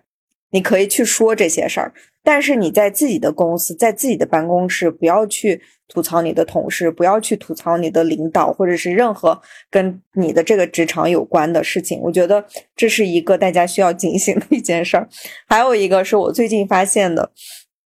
就是你刚才不是说吗？你我们可能每个人传递的这种的标签可能是不一样的。嗯，那这个也并不是说我们故意塑造这种标签，就是你身上有这么多，你愿意展示哪一部分？我就分享一个小故事。真实的事情，就我之前一个同事吧，嗯，就是我们交流起来，他非常的温和，非常的男男性啊，非常的温柔，然后跟你各种寒暄，然后我们就觉得哦，这个人好宜人，你知道吧？然后中间有一次是需要有竞选，就是我们部门的领导的这个环节，然后他他要竞选，那他竞选的时候，就是我们公司要求我们在下面去听，可以跟他去有一个互动嘛。结果他竞选的时候完全就是另外一个人，就是可以针锋相对，一下子就是你知道吗？整个这个性格就变了，我们就特别害怕。虽然他就是没有竞选成功，回来以后又回到原来那个样子，我们就觉得。所以通过这件事情，我就觉得就是你要展示的那个东西是要就是稳定的，你不能突然间今天因为某件事情你就变成另外一个人，这样的话大家你就是你之前建立的那个信任感直接就会被瓦解掉。对的，对的，嗯，有些确实是表面非常友好，但实际上跟你合作的时候根本不给你忍，就是不会让你，他会尽力的去把你，不仅仅是吃自己的盘子，也会把你的盘子给吃完。哦，这种人是很可怕的。嗯，所以呢，我自己也，我其实从职场一开始我就是这样，我不会特别的。包括我第一份工作，就我进入那个药企以后，我老板有一次就是夸我说：“嗯，你看，就是我也是跟大家一起说的，说你看他们都嗯会或多或少会讲彼此的坏话，或者是吐槽。迪丽从来没有说过任何人的坏话，就至少在他那老板那儿哦，我才发现其实这是一个好的品格，因为我会经常听到大家。”会说一些谁谁谁的负面的东西，包括我现在也会经常听到，但我特别不喜欢说别人，我不喜欢八卦别人，我也不喜欢说别人怎么怎么样不好。我觉得这个事儿特别敏感，在我这儿就是是一个非常尴尬的一件事情，我不喜欢说这些，我尽量就是说他好的一点，嗯，可能也是性格问题吧。我我觉得反正尽量不要参与这些不好的。讨论，留点心，保护好自己的标签，嗯，千万不要吐槽。对，刚才我们已经聊了一些在职场的关系层面的一些事情。那其实我们进入到一个职场是需要寻求不断的升职，然后继续往前去发展的。那其实你算是在自己的职场生涯里面升职速度比较快的。这一类了，那你觉得就是你在升职过程当中，你认为什么是重要的？然后你又做对了些什么呢？我觉得这个很难去，每个人都不一样，情况都不一样。嗯，我觉得比较统一的一个呃共性就是前三年，因为我刚刚也说了，第一轮我拿到机会是怎么样做的，跟妈妈就妈妈的交流，第一轮肯定是前三年一定要扎扎实实的做出成绩。嗯，其实我。呃，在呃第一家待了四年半，然后有三次的升职，嗯，也算比较快，平均对吧？一年一次。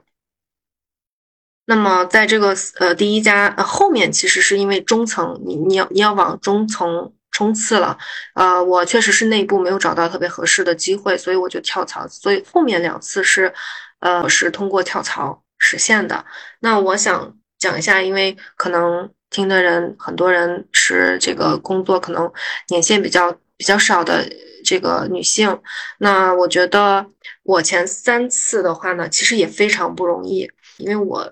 当时在这个团队资历比较浅又年轻，跟我整个部门团队其实大家年龄都资历非常高，啊，可能在行业干了十年，所以呢，我能做的就是做好我自己的本职工作，与此同时观察机会。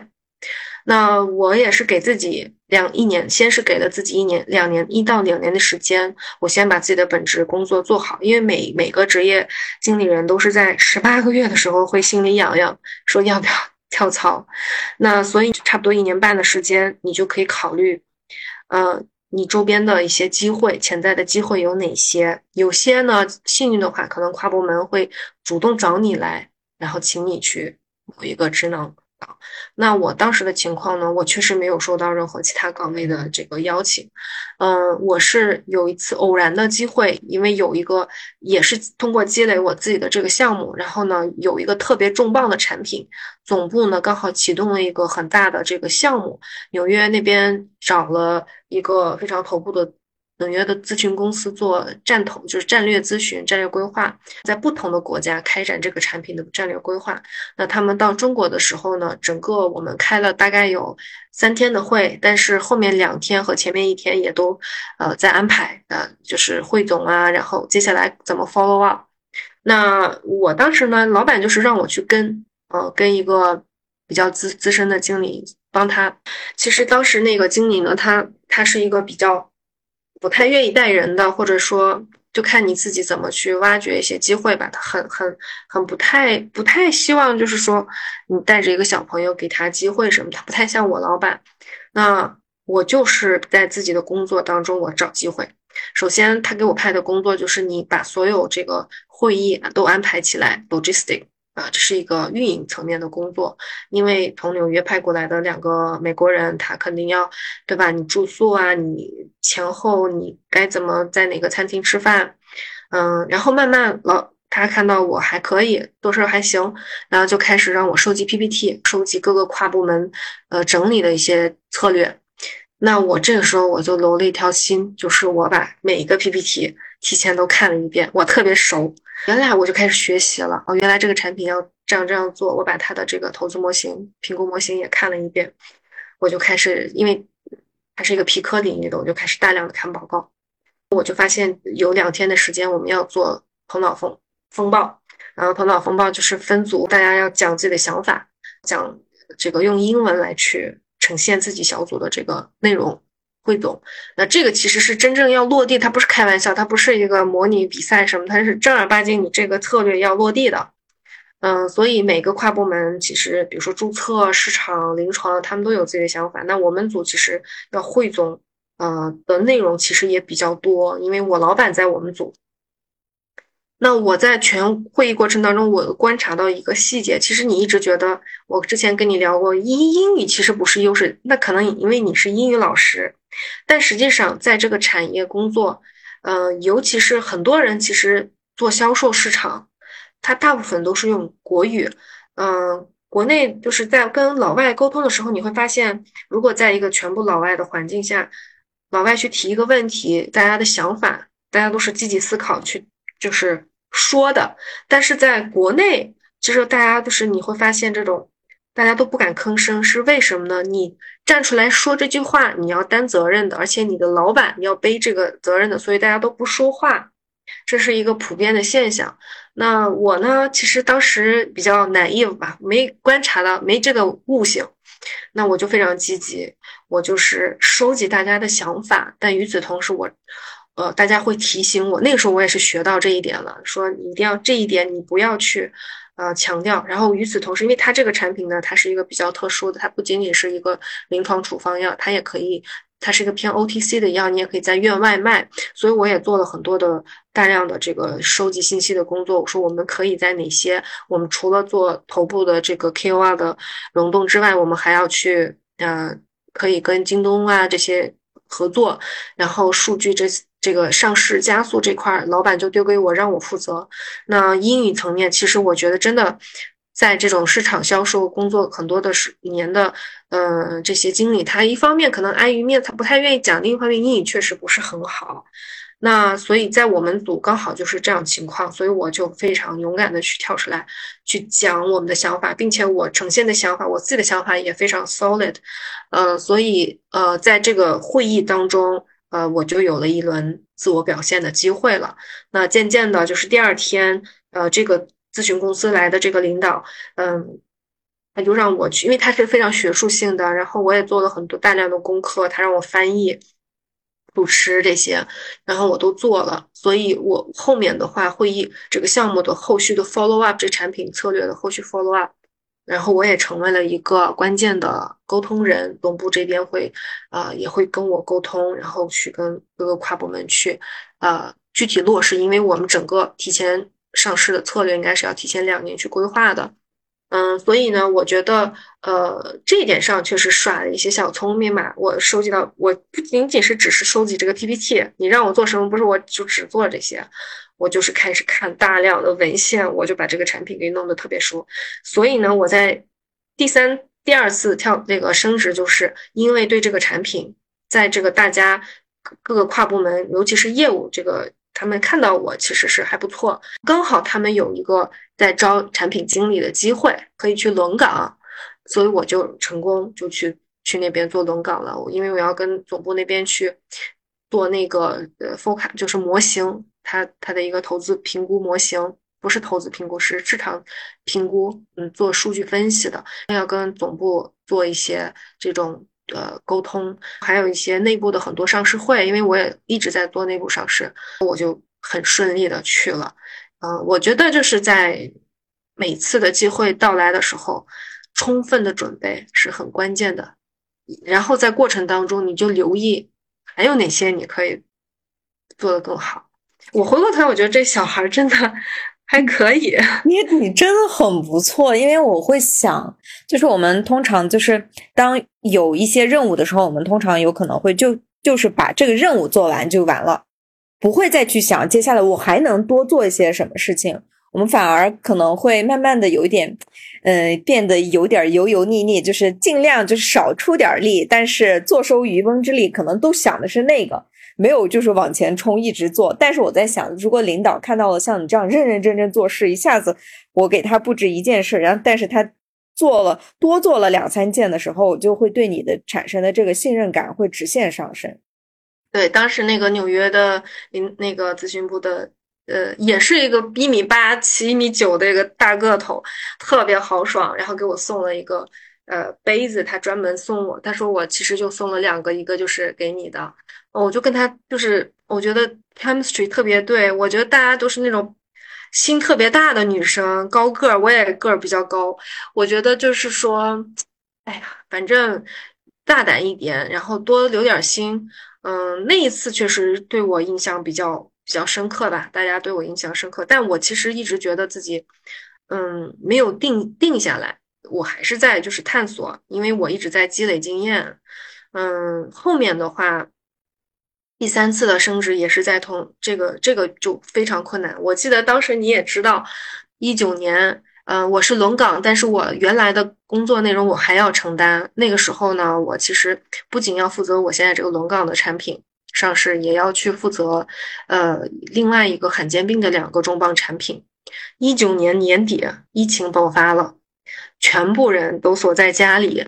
嗯，我要跟总部，呃，跟国内业务部承诺的这个上市速度时间是三个月以内，这这是很难实现的。然后呢，我我首先做的就是要跟总部敲响这个闹钟，就是呃警惕，就是先 escalate。我们接下来面对的是非常不确定性，但是我们要还是要坚定不移的要把这个任务给完成了，因为我那个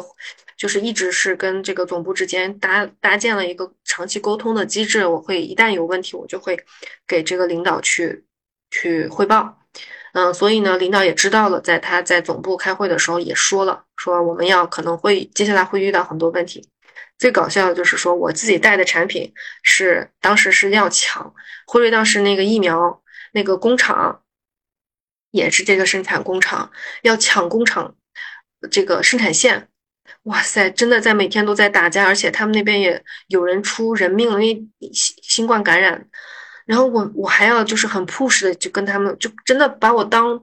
当枪使，国内的这些人真把我当要跟他们各种掰，然后呢，嗯，我就能做的就是我把这个项目，因为做过项目经理的人应该都知道，就做 mapping 就是逻辑。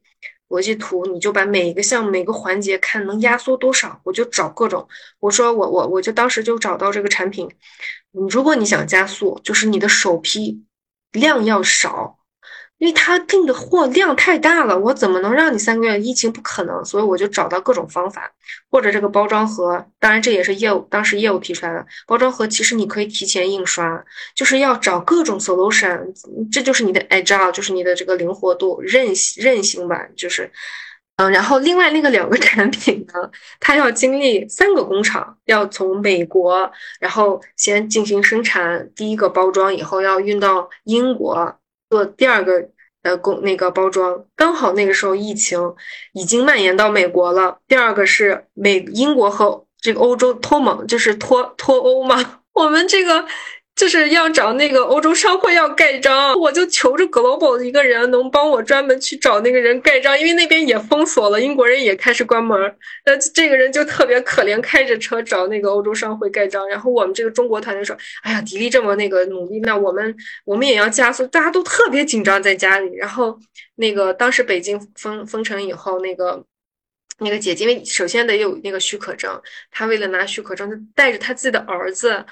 叫到直接就开车开到药监局拿批件，一般就是寄过来的，从来没有说一个大药厂的人开车去，因为那个时候确实这个情况太特殊了。再加上我当时又也在那个准备 MBA 嘛，我就做了个小手术，真的，因为又在疫情下，在医医医院做手术，风险也比较高，可能会被感染。然后回到家，我我那个楼又是五层，爬上去。嗯，然后晚上还要工作，然后也没有吃的，我整整瘦了，从六十二公斤瘦到五十四公斤吧，到处真的是，我觉得那个时候我是突破极限了。但是我真的所有的产品都顺利上市。我那那年是在年会上面拿奖比较多的，就是那么长的名字就出现的一个人。但其实这都是一些非常土的方法在做。我觉得我自己就是很认真，就就是定了目标，我就非常轴的在那儿执行。老板其实也会提醒我，没关系，你其实达不了，人家也不会说你疫情嘛，没事儿。但还是实现了。然后没想到哈，就是我。轮岗回来以后，我们就是有史以来最大的一次组织架构调整，要那个裁员，也是因为呃，我回来以后，我在呃辉瑞办了一个特别大的就是项目庆祝会，十周年，因为以前上市可能需要十个月，现在就是缩短到一个月以内，呃，是一个特别大的突破。然后这些参参与我。类似于办成那种整个主题是奥斯卡那种，给 global 的人颁了奖，给这些跨部门每个人都颁奖。没想到讲着讲着，大家就开始感谢我们部门，感谢这个这样的一个项目，因为有这样的一个出口，然后效率变得很高嘛。新产品上市，我当时我主持嘛，我自己策划主持，我都真的在想哭，你知道吗？回来以后，我们团队以前其实我这三四年。刚开始我很不容易，因为大家对我的那个议论很大。因为为什么要给一个小朋友这样大的机会？他我们都已经混了十几年才有这样的那，但是那一次以后，大家就突然就是对我很佩服，就是觉得我很坚强。虽然受到了很大的争议，但是他没有放弃。我自己也觉得那个时候确实是我觉得自己最骄傲的时候。那一年应该是。我成功这个留住，然后升职了，而且就是拿到了光华北京大学光华 MBA 的 offer，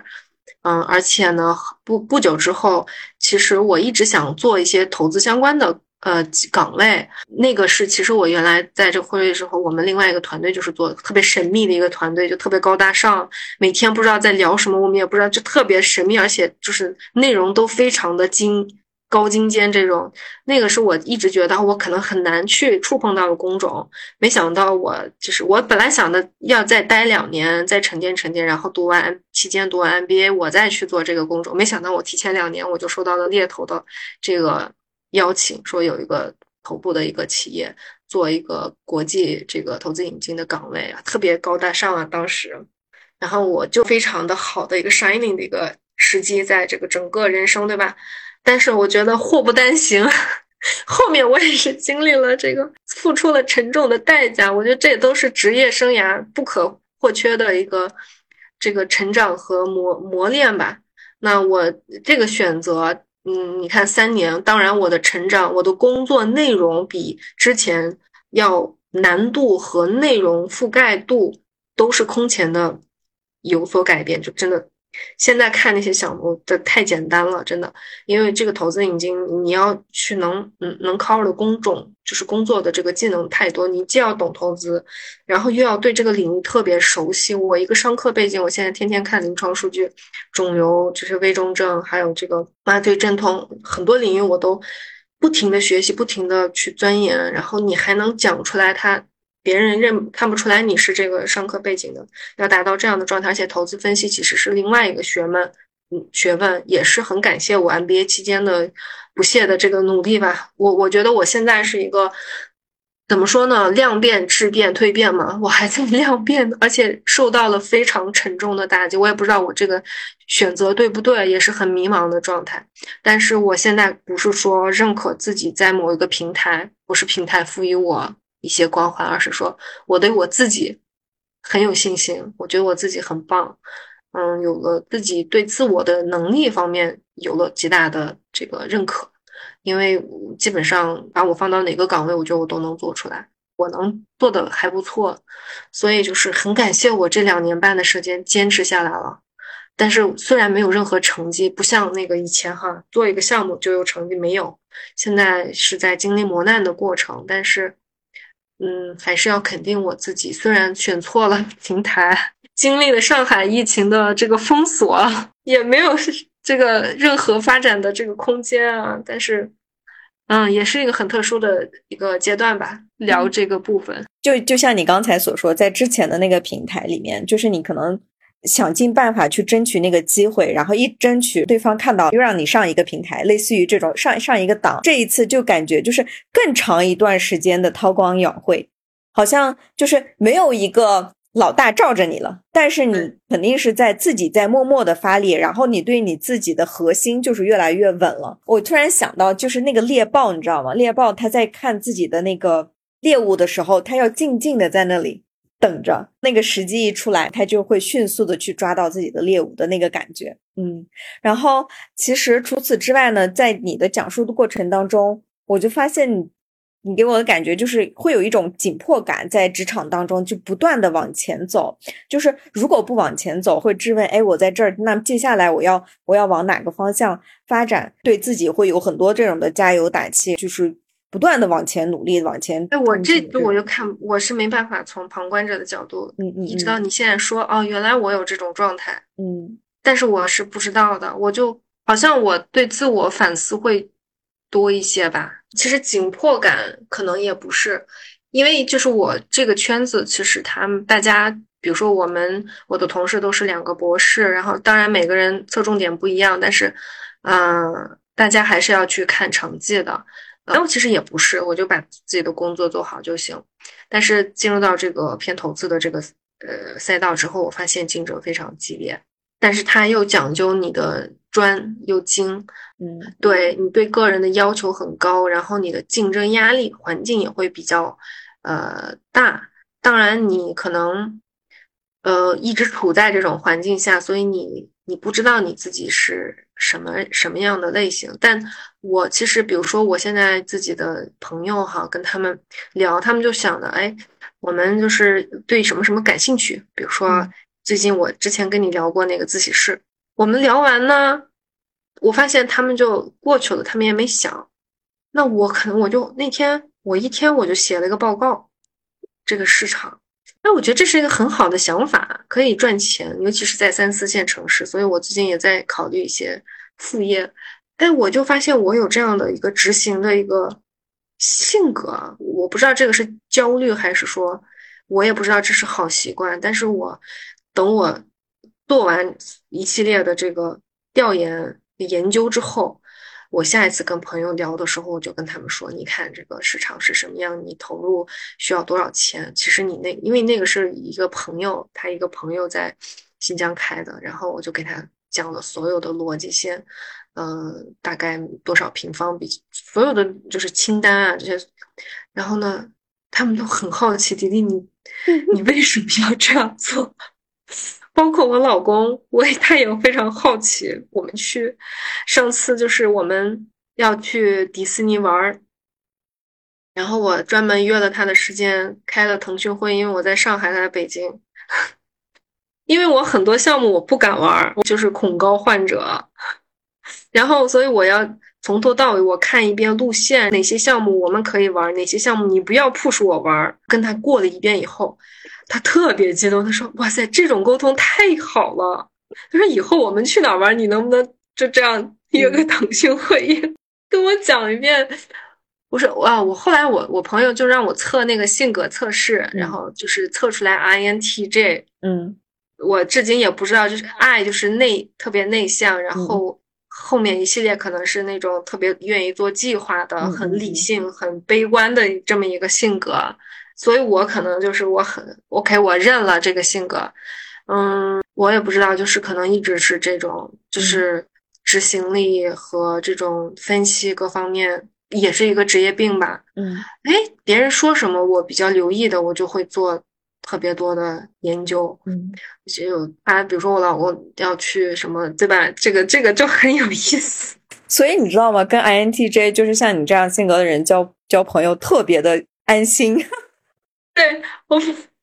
但我有时候也会很累。我我觉得不是说这个职业塑造了你这样的性格，是你本身就是这样的人。对，所以你在从事相关的工作，我就觉得每天。可能要做一些很有，就一个月可能可以做安排很多事情，我也不觉得这个是紧迫，我就觉得这个挺有趣的，我就是研究一下，好奇心吧，应该是更多的是。哎，其实我觉得这个角度特别好，因为我们在寻找我们的这个职业的时候，我们虽然是在找那种怦然心动，哎，我这个很喜欢，但其实这个怦然心动的。后面的底层逻辑里面也是说，你这个人和这个职业，它如果有就是比较吻合的地方的话，你就能更好的能够发挥出你的优势，然后你在发挥自己优势的时候，别人能更快速的看到你，更快速的看到你，那你可能升职的话就会更快。因为有时候我们会，呃，就是进入到一种困境，就是说，呃，我就是埋头努力，但是我不知道我的方向在哪边，我又没有升职。把自己的时间精力也耗在里面了，所以我觉得就是，嗯，怎么说呢？你再回过头再去看自己职业生涯这么多年的这个发展的话，发现你其实还是蛮幸运的，找到了一个适合自己性格的，嗯，又是自己喜欢的一个职业的一个成长路径。那么接下来又是一个新的呃发展领域。嗯，在在过去的，不管是你在读这个 MBA 还是这个投资，你其实很多的能力都长到了自己身上，然后你现在就是更稳的一个人了。嗯，对对，我现在其实就相当比较 chill，嗯，因为我以前就是做那个项目 PMO 的时候，我心里还是还是很虚的，因我不是从销售市场这样干起来的。嗯，当然后面我也去市场部，就慢慢一直在积累，所以。我想讲一个，就是几个 skill，就是呃，职业经理人，你你从一个 junior 升职到经理级别，他的一个呃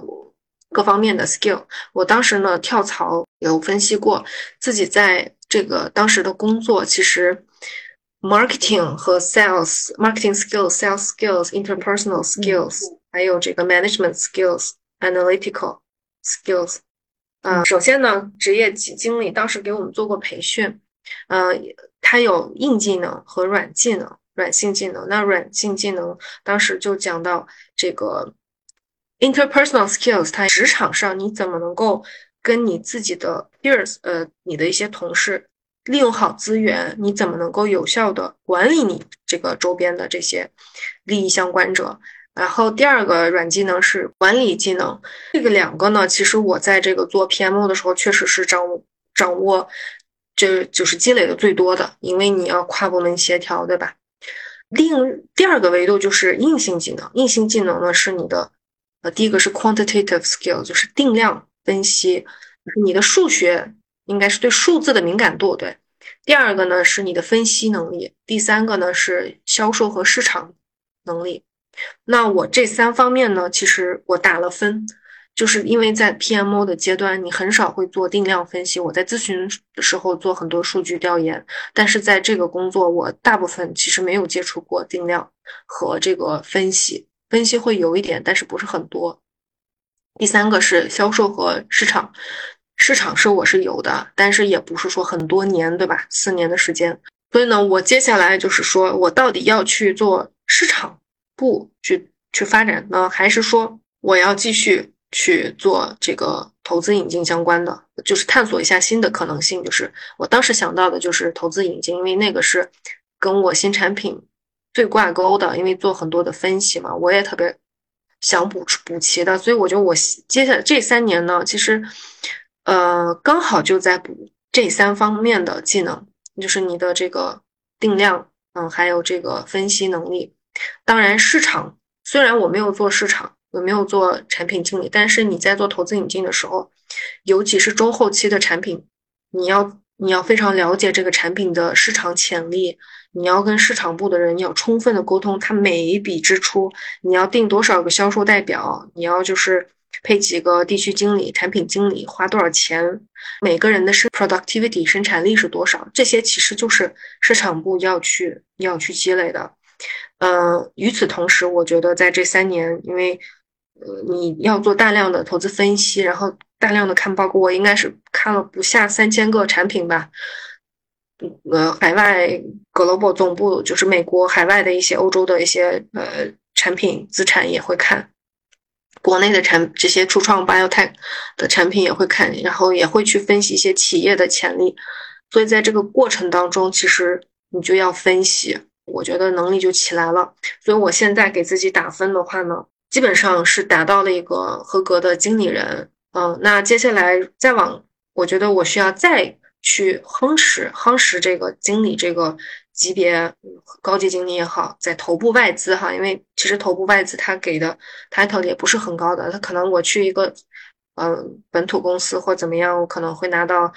就是总监、副总监是可以，但是我觉得在头部外资，他的这个职业生涯的要这个维度啊，metrics 比较多，而且要很扎实才行。所以我给自己的目标就是接下来继续做经理、高级经理，再做几年，我再把这几个技能都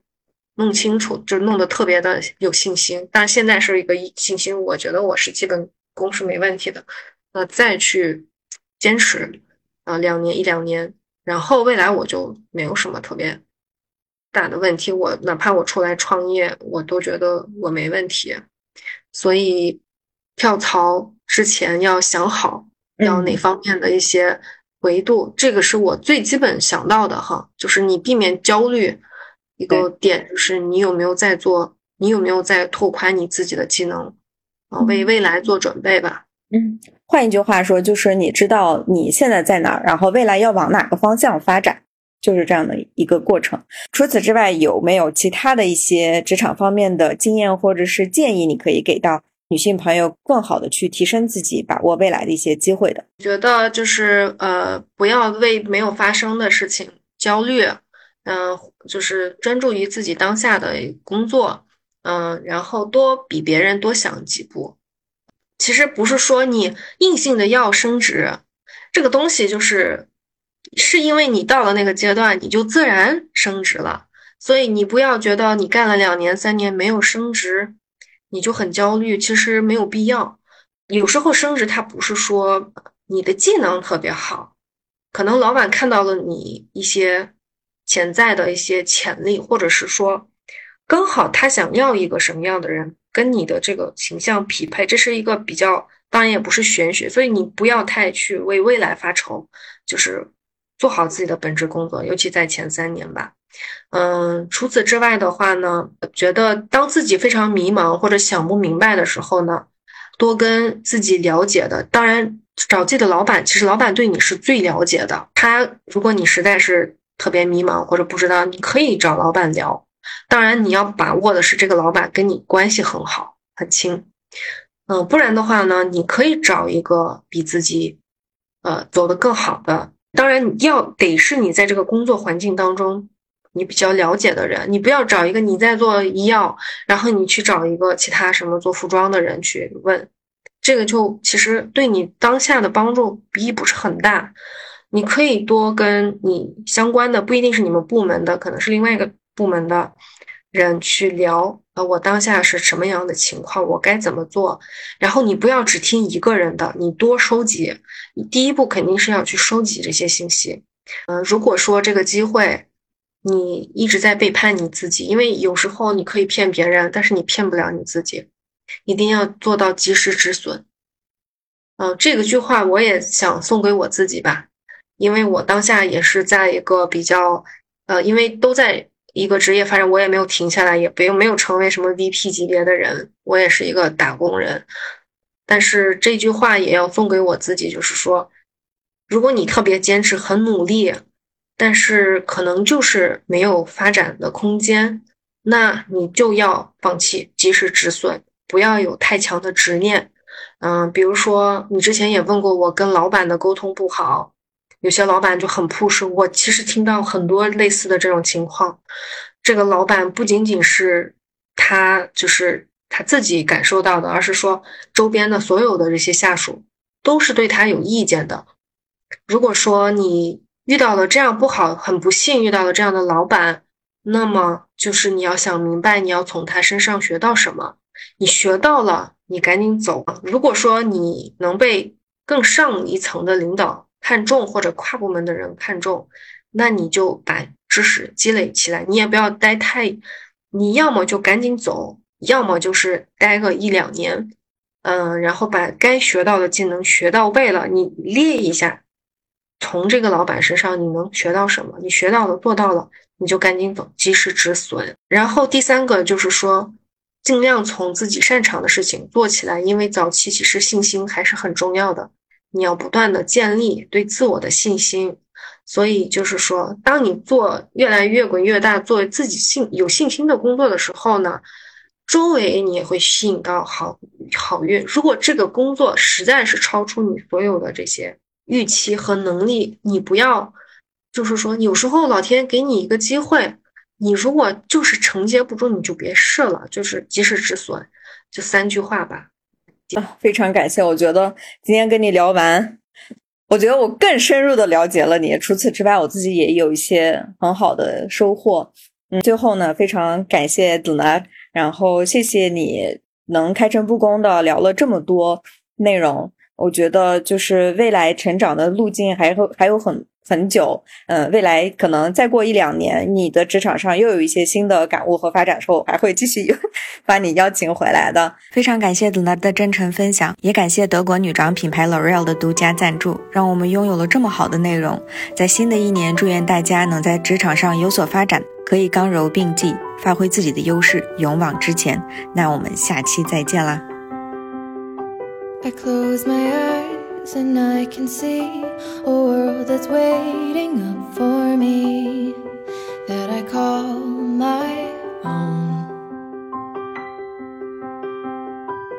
Through the dark, through the door, through where no one's been before, but it feels like home. They can say, they can say it all sounds crazy. They can say, they can say I've lost my mind. I don't care, I don't care, so call me crazy. We can live in a world that we design.